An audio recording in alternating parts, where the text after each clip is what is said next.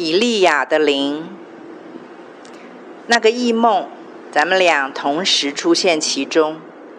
我想，我们应该是沾染了同样的属灵大麻风。今天下午，我在祷告的时候，觉得上帝在告诉我们，那个大麻风的名字叫做以利亚的灵。当以利亚向神呐喊抱怨。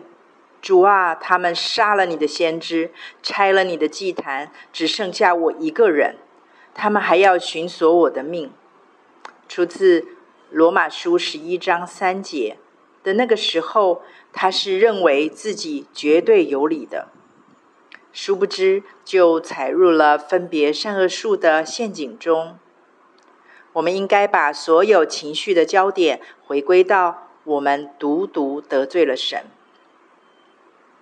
其他那些我们归咎的人事和环境，都不应该成为我们在神面前大喊有理的借口。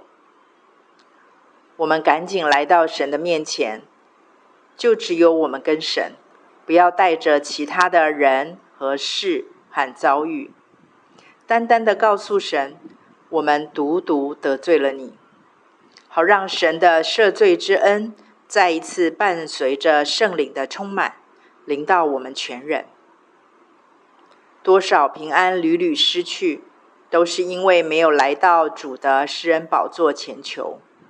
让我们一起摆脱以利亚的灵，里面暗藏的行义过度而自义的骄傲，在神面前谦卑单纯的认罪，使我们仍得救恩之乐。我们一起加油。喜乐的心便是良药，忧伤的灵使骨枯干。放掉只有神可以握得住的审判权，向主认罪悔改，求主取走我们里面潜藏的不平、自义、苦毒，我们才有可能真正恢复平静安稳、喜乐满足。至于那些折磨我们的可恶之人的可恶，交给神吧。神的眼睛没有瞎，耳朵没有聋，膀臂也没有缩短，他不会不管的。只是或许不是用我们认为的时间和方式来管而已。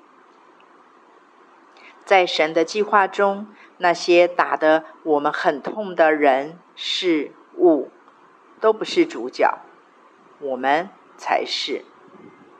不要看错了，更不要把最珍贵的钥匙交给他们，不值得。我们为彼此祷告。